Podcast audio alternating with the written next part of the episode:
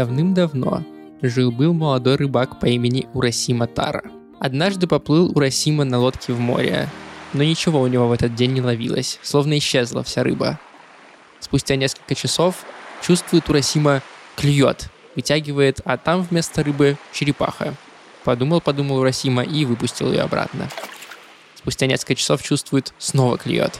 Вытягивает, а там снова та же самая черепаха. Снова отпустил ее Урасима. Спустя еще несколько часов снова клюет. Но вот незадача снова та же самая черепаха и никакой рыбы. Решил Урасима плыть обратно домой. И вдруг перед ним, откуда ни возьмись, большущий корабль. Плывет он прямо на Урасиму, тот влево, и корабль за ним следом. Он вправо, корабль снова тут как тут. Подплыл корабль ближе, а оттуда голос. «Пересядь, Урасима, на корабль. Он тебя к принцессе Марей Атахимы приведет». Урасима сам не зная, как оказался на корабле. А тот вдруг погрузился в пучину морскую и отправился к подводному дворцу, красивее которого нет на свете. Встретила Урасима там Утахима и устроила пир в его честь. И провел много дней Урасима в подводном дворце, но не отпускала его мысль о доме и о родителях, которые там остались. И решил Урасима отправиться домой, и как не уговаривала его Атахима остаться, ничего не помогало. И тогда подарила принцесса рыбаку шкатулку и сказала никогда ее не открывать, ни при каких условиях. И посадила она его на корабль и отправила обратно на сушу. Но вернувшись домой, Урасима не узнал родную деревню. От его дома ничего не осталось. Знакомых людей он не встретил. В отчаянии подошел он к старику одному и спросил, куда же делась семья Таро? А тот с удивлением отметил, что жила тут такая, да было это сто лет назад – да единственный сын из этой семьи пропал в море, и вскоре умерли все от горя. И понял Урасима, что провел в подземном дворце не дни, а годы. И вспомнил Урасима про шкатулку, которую нельзя открывать, и открыл ее в надежде, что сможет вернуться во времени. Но из шкатулки появился дым и окутал Урасиму. Превратился Урасима мгновенно в седого старика.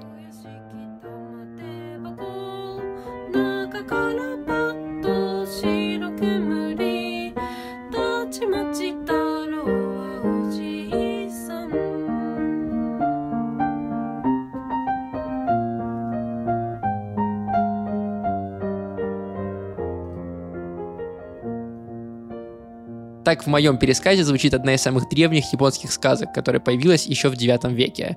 Сейчас эту сказку читают и знают все японские дети, у нее есть сотни разных версий, вариаций, ее даже переделывают в песни и учат по ним японский язык. Но мало кто догадывается, что Урасима Таро, сказка о рыбаке, это самый первый исекай, который мы знаем.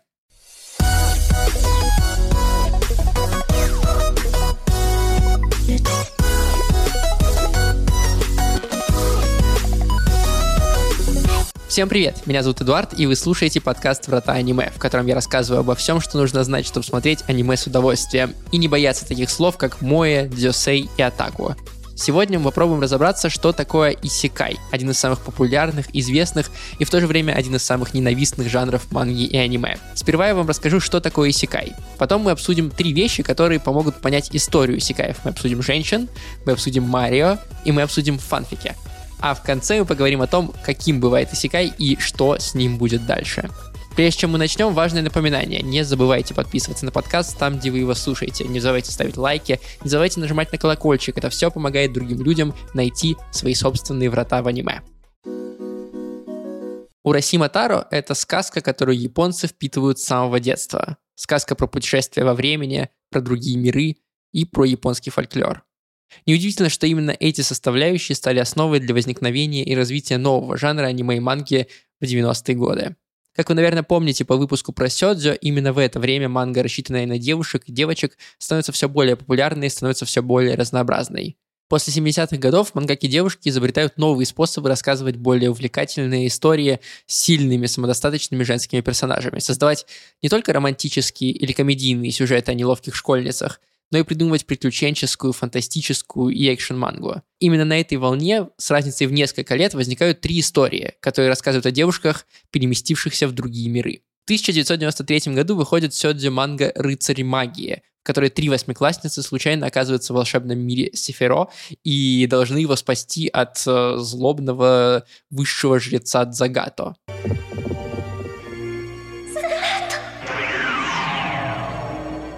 1994 году выходит «Видение Эскафлона», где героиня переносится в волшебный мир гея и тоже, конечно же, должна его спасти.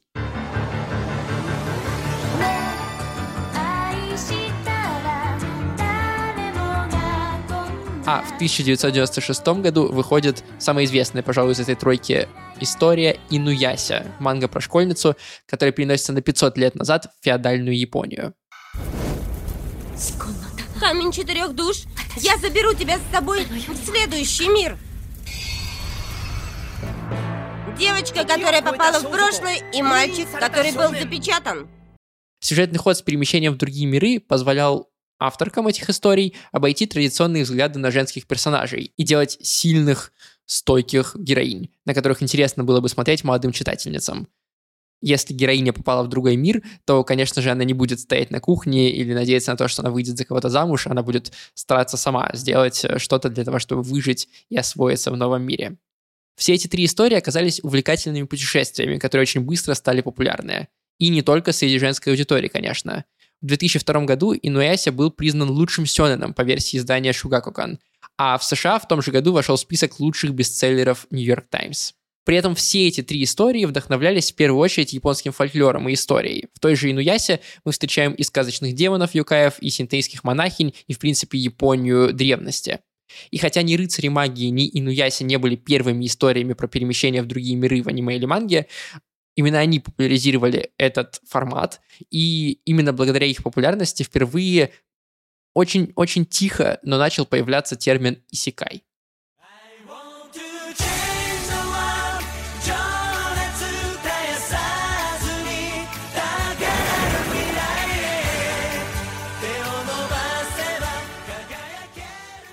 Так что же такое этот исекай? Проще всего описать этот жанр так главный герой или герои перемещаются из своего мира в другой и вынуждены там выживать. Другой мир может быть буквально другим миром. То есть э, там могут быть другие расы, там могут быть э, совсем другие правила, и этот другой мир может быть на другой планете или в другой вселенной. А еще другой мир может быть просто тем же самым миром, но в другом времени, как в случае с Инуясией. То есть героиня из современности попадает в далекое-далекое прошлое. Это тоже как бы другой мир.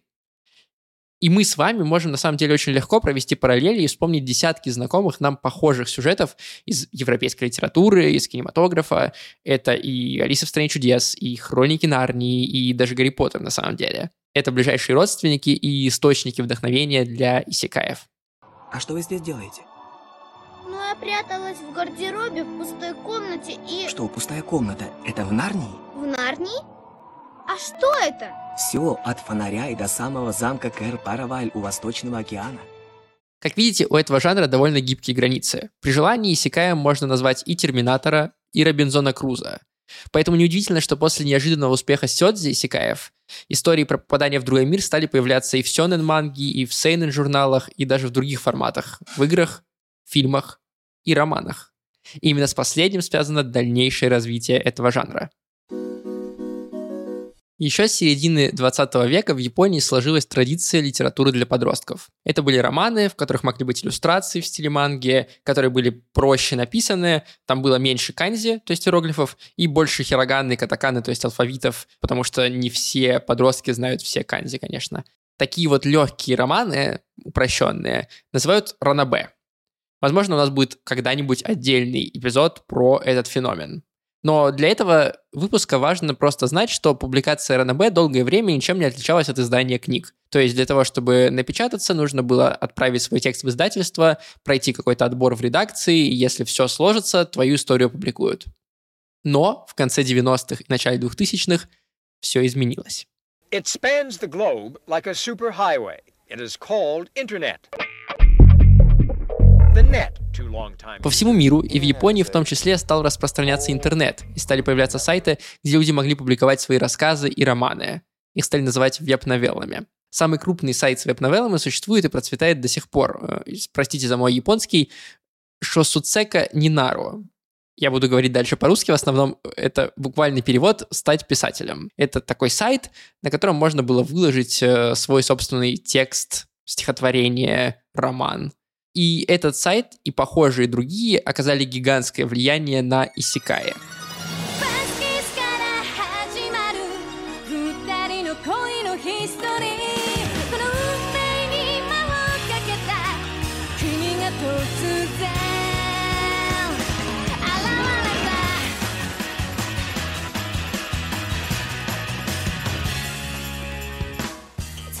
В 2004 году выходит Ранабе «Подручный Луизы Нулизы». Это история про неумелую волшебницу Луизу, которая призывает в свой мир обыкновенного школьника по имени Сайта. И им вместе нужно уживаться друг с другом и заодно спасать, опять же, этот э, вымышленный мир. Это комедийный исекай, он был не таким серьезным, как истории из 90-х, о которых мы говорили раньше. Он был наполнен каким-то абсурдным, пошлым юмором, и поэтому он тоже довольно быстро стал популярным. Спустя два года, в 2006 году, по нему появляется аниме и запускает огромную волну подражаний. На том самом сайте «Стань писателем» появляется огромное количество фанфиков, то есть фанатских текстов, рассказывающих о том, как Луиза призывает свой мир не сайта, а каких-то других героев. Из аниме, из манги, иногда даже друзей тех людей, которые пишут эти тексты, и вообще кого угодно. Это становится настолько массовым явлением, столько людей пишут вот эти новые истории с Луизой, что сайту «Стань писателем» приходится запретить публиковать фанфики. То есть э, с этого момента, с 2006 года, модерацию на сайте проходят только оригинальные истории, не основанные на каких-то ранее описанных сюжетах. Но в этот момент троп с перемещением героя в новый мир уже входит в мейнстрим. Все уже понимают, что это довольно интересно и легко писать, и поэтому продолжают это делать. И запрет лишь подстегивает появление сотен и даже тысяч таких историй, просто теперь уже с новыми оригинальными героями. Например, автор популярнейшего исекая Резиро, Тэпэй Нагацуки, начинал именно как автор фанфиков. И когда ввели запрет, он начал свою собственную серию, которую назвал Резира. Более того, он э, первые главы и, по-моему, даже всю историю публиковал как раз на том самом сайте Шосуцека Нинару, то есть стань писателем.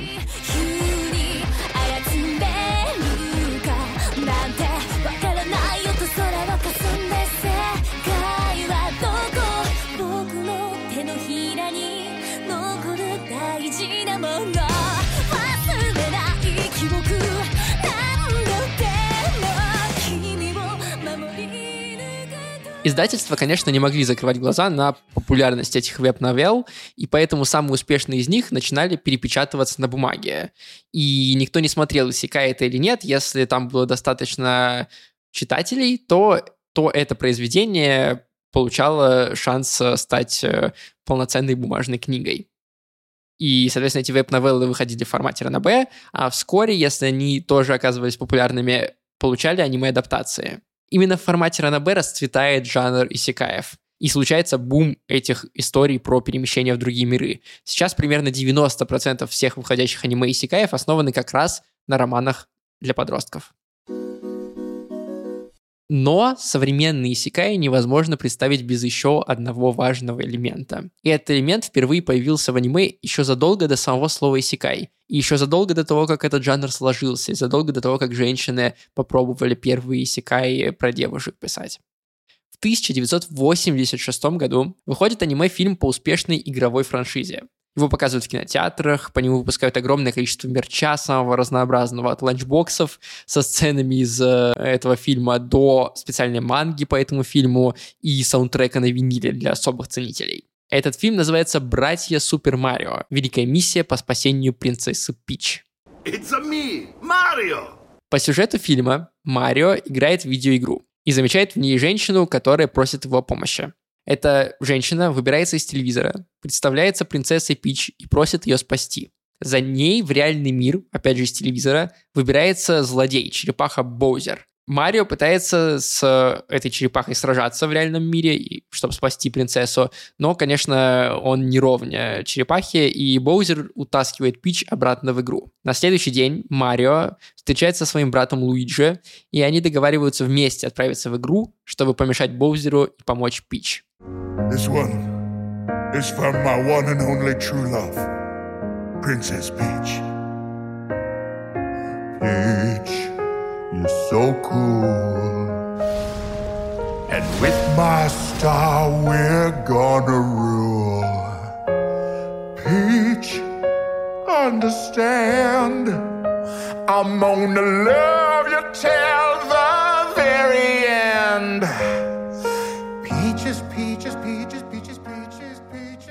Это был экспериментальный фильм, который не оставил после себя большого наследия, но именно он считается первым аниме, где герой попадает в видеоигру. Этот троп впоследствии станет важным элементом исекаев. Герои Исекаев регулярно либо сами оказываются в играх, либо обладают э, в других мирах, в которые они попадают, какими-то навыками или интерфейсами из игр. Например, у них может быть инвентарь, куда они могут прятать предметы вместо рюкзака. Или окно со статистикой персонажей, то есть самого себя, со статистикой себя любимого. И хотя история с Марио довольно смешная, да, что именно такое аниме оказалось первым, где герой попадает видеоигру, популяризировал этот троп другой роман с картинками, другое ранобэ. Если Луиза Нулиза запустила волну ранобэ и фанфиков, то параллельно с ней вышла другая история — в том же 2004 году издается Ранобэ, которая тоже начиналась как веб-новелла, кстати, но на отдельном сайте. Sword Art Online, SAO.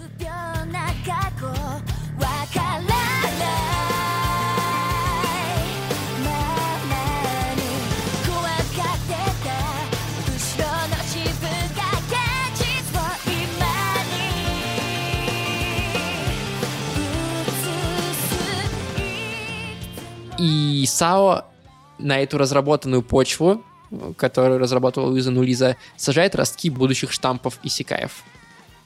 По сюжету САО 10 тысяч игроков оказались в ловушке в виртуальном мире. Да, про игры вспоминаем, вот оно где появляется.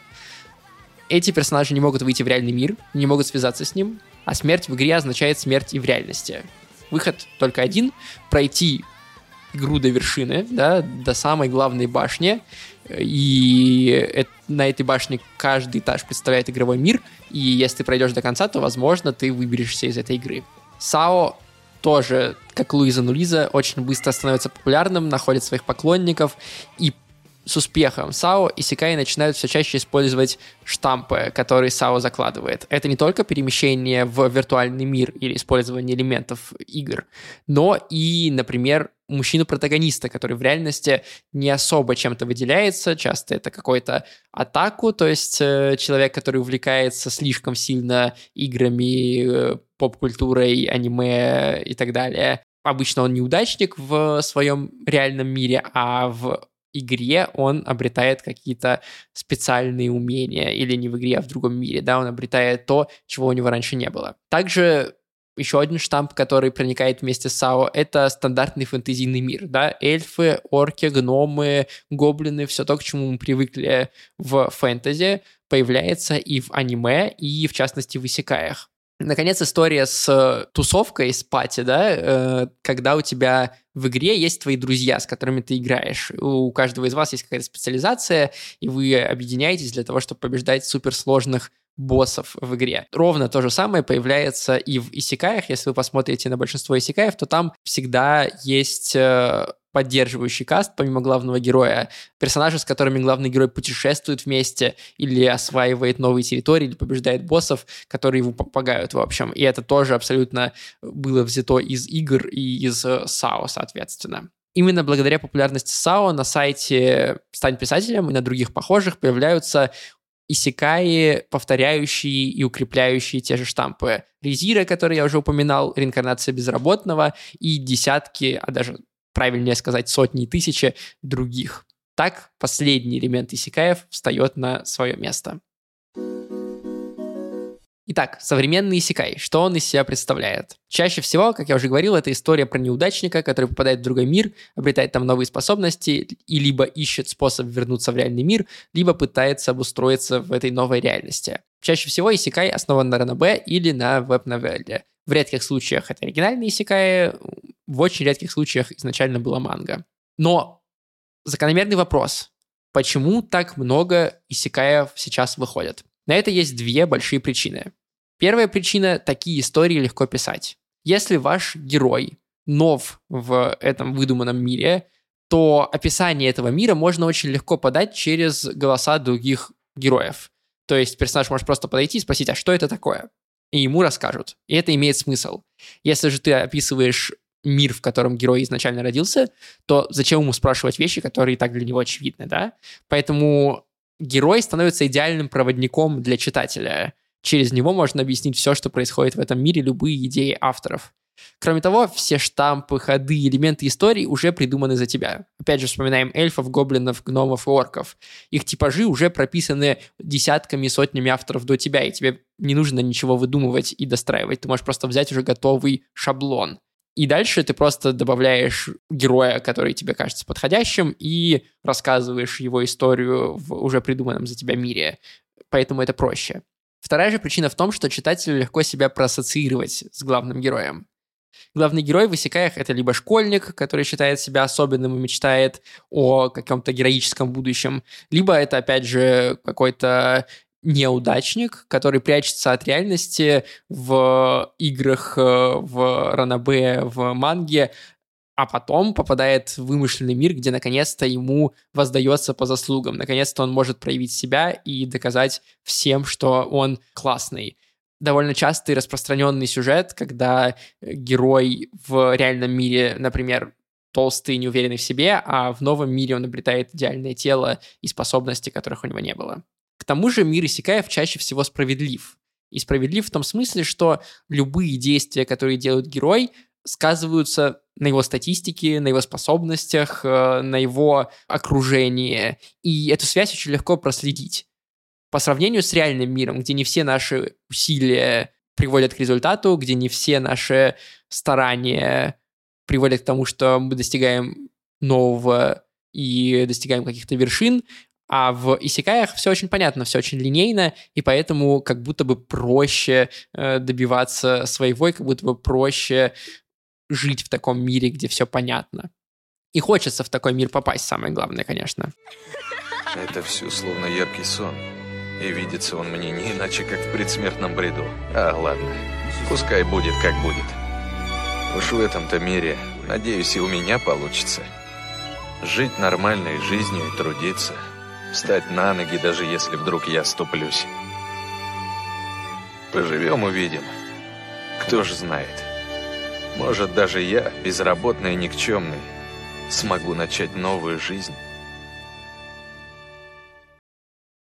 Но если все эти истории такие одинаковые, почему они нам не надоедают? Почему, несмотря на всю критику Исикаев и того, что это штампованные произведения, последний раз сезон аниме без Исикаев был аж в 2017 году, то есть 6 лет назад. И с тех пор в год выходит как минимум 4 Исикая, а чаще всего сильно больше. Дело в том, что за последние пару десятков лет, несмотря на кажущуюся однообразность, появилось огромное количество разных форматов исекаев и разных поджанров на самый разный вкус. Давайте я пишу для вас только некоторые из них и заодно, как обычно, порекомендую, что посмотреть. Мы можем разделить все исекаи по разным способам. Первый способ — это по способу исекаизации, по способу того, как герой попадает в другой мир. Это может быть портал, как, например, вы все, наверное, в детстве смотрели Sonic X. Там персонажи попадают в реальный мир наш с помощью портала.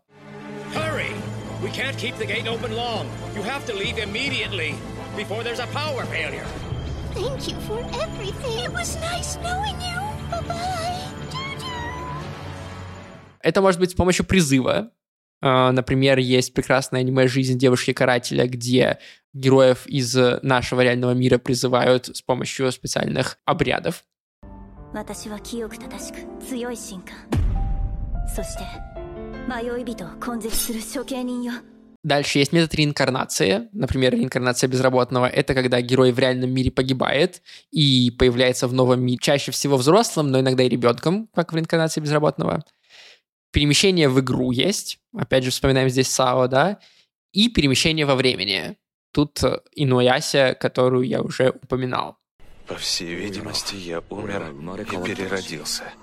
Вот уж не ожидал, что такое произойдет, и тем более со мной. Но этот способ группировки не сильно помогает как-то определиться с тем, что тебе интереснее всего, да?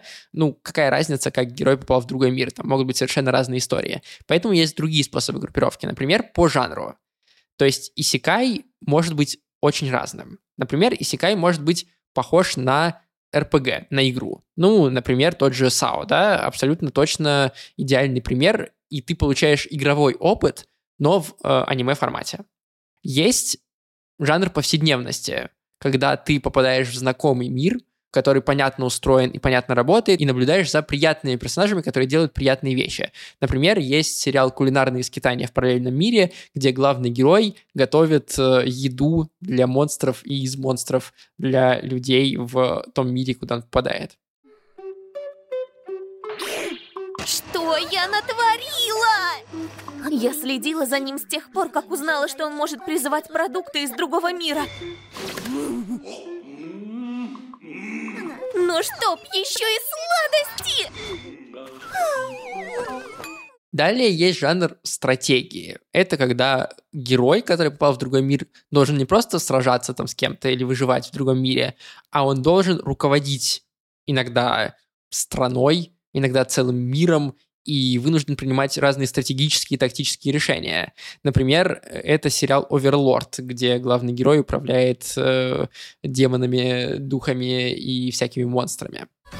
Спасибо, что явились по моему зову.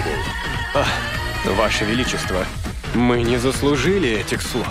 Ведь служить высшему существу – величайшее счастье для любого из нас.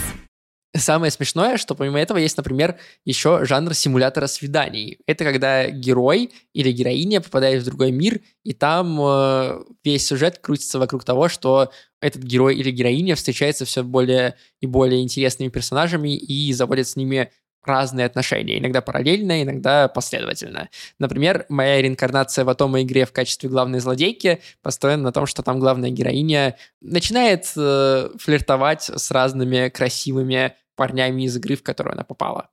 Похоже, ты позабыла, что я совсем недавно признался в любви. Я не хотел тебя смущать и потому держался как обычно. Будь сегодня осторожнее. Наконец, есть жанр, который так или иначе присутствует почти во всех исекаях, но иногда выходит на первый план. Это батл исекай, то есть сражение. Исекай, где в центре сюжета лежат бои. Не всегда это бои физические, иногда это бои могут быть умственные. Например, есть э, такой сериал No Game No Life, нет игры, нет жизни, э, где герои попадают в мир, построенный вокруг разных игр, и для того, чтобы добиться какого-то результата в этом мире, они вынуждены сражаться в разных играх, от шахмат до э, игры в слова э, с другими персонажами. И вокруг этих битв построен, собственно, сюжет. Это мир, о котором мы столько мечтали. Мир игры, дисборд! Все в этом мире решают игры. Будь то жизни людей или государственные интересы. Можно найти и другие жанры, но это на самом деле основные, которые есть в Исикай. Как видите, Исикай очень разнообразный. Но даже это еще не все. Есть и еще один способ деления. Это по уровню, я назвал это так, по уровню пост-мета-мета. Да? В чем суть?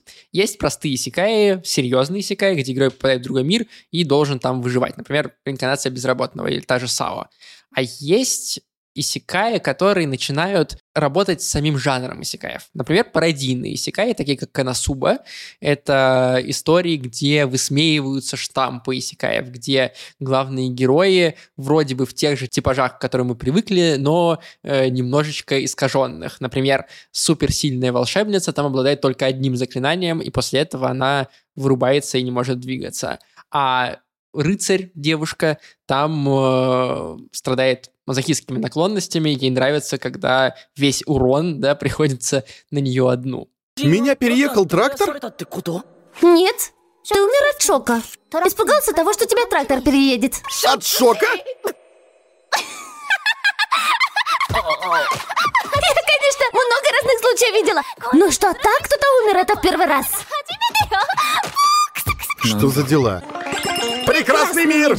Кроме пародийных, есть обратные исекаи. Это когда у нас не персонаж из нашего мира попадает в другой, а когда персонаж из другого мира попадает в наш и вынужден здесь выживать. Например, «Сатана на подработке» — история про сатану из другого мира, демона из другого мира, который попадает в наш мир и устраивается работать в Макдональдс. И э, он должен э, здесь построить свою империю э, зла, но в результате он просто втягивается в повседневную жизнь обычного японца. И это способ рассказать с новой стороны о нашей реальности, возможно, покритиковать ее как-то, возможно, показать, что она не так плоха, и вернуть людей в реальность, да, э, чаще всего. Деньги ведь не совсем кончились. У меня еще осталось кое-что в бумажнике. А еще я могу брать хавчик с работы. Мы так помрем.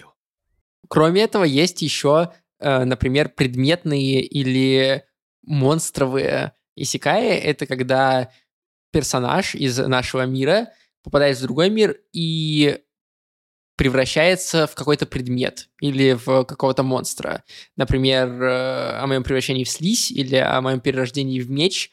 Это истории, когда герой становится предметом, и, опять же, да, это способ каким-то образом по-новому взглянуть на жанр исекаев и попробовать по-новому обыграть привычные нам штампы. И не всегда это получается, иногда это получается слишком натянуто, натужно, неинтересно, но иногда э, такая обработка классического жанра становится интересной фишкой, интересным элементом для того, чтобы э, люди к этому пристрастились и смотрели это аниме или читали это ранобэ. Я что, реально превратился в гребаный торговый автомат? Кайфушечка! Как видите, вот эти последние виды исекаев уже занимаются тем, что перепридумывают жанр, поэтому я называю их пост-пост-мета-мета и пытаются смеяться над самим жанром исекаев. Чаще всего, когда вот такие вещи появляются, это говорит о том, что жанр прошел свой пик популярности, и его сейчас ждет стабилизация. То есть э, Исекай, конечно, не выйдет э, из моды и не исчезнет совсем, но спад популярности, кажется, вскоре нас ждет, раз э, классические истории людей уже не увлекают, и нужно придумывать все более новые и новые заходы, э, превращать персонажа в паука, превращать персонажа в аппарат э, торговый для продажи напитков или что-нибудь еще такое же придумывать. Почему я думаю, что жанр никуда не денется? Потому что он слишком хорошо попадает в желание человека сбежать из реальности, найти справедливость и перенестись в другой, более красивый и интересный мир. Мне кажется, Исикай очень легко понять, даже если вы не особо часто смотрите аниме или даже вообще не смотрите. Несмотря на такое экзотическое название, примеры Исикаев можно найти в литературе, в кино и мультфильмах по всему миру. И это еще раз доказывает, насколько Исикай распространенный и, видимо, вечный уже жанр. Я надеюсь, что благодаря этому выпуску вы лучше поняли, что такое Исикай, разобрались в истории этого феномена и записали себе в планы парочку интересных сериалов. Пишите в комментарии, какие сикаи смотрите вы, как в целом относитесь к жанру. Подписывайтесь на подкаст там, где вы его слушаете, ставьте лайки и пишите отзывы, если вы слушаете подкаст в подкаст-приложении. Это очень помогает другим людям найти врата аниме и тоже погрузиться глубже в эту прекрасную индустрию. На этом все. Смотрите аниме и делайте мир лучше. Пока.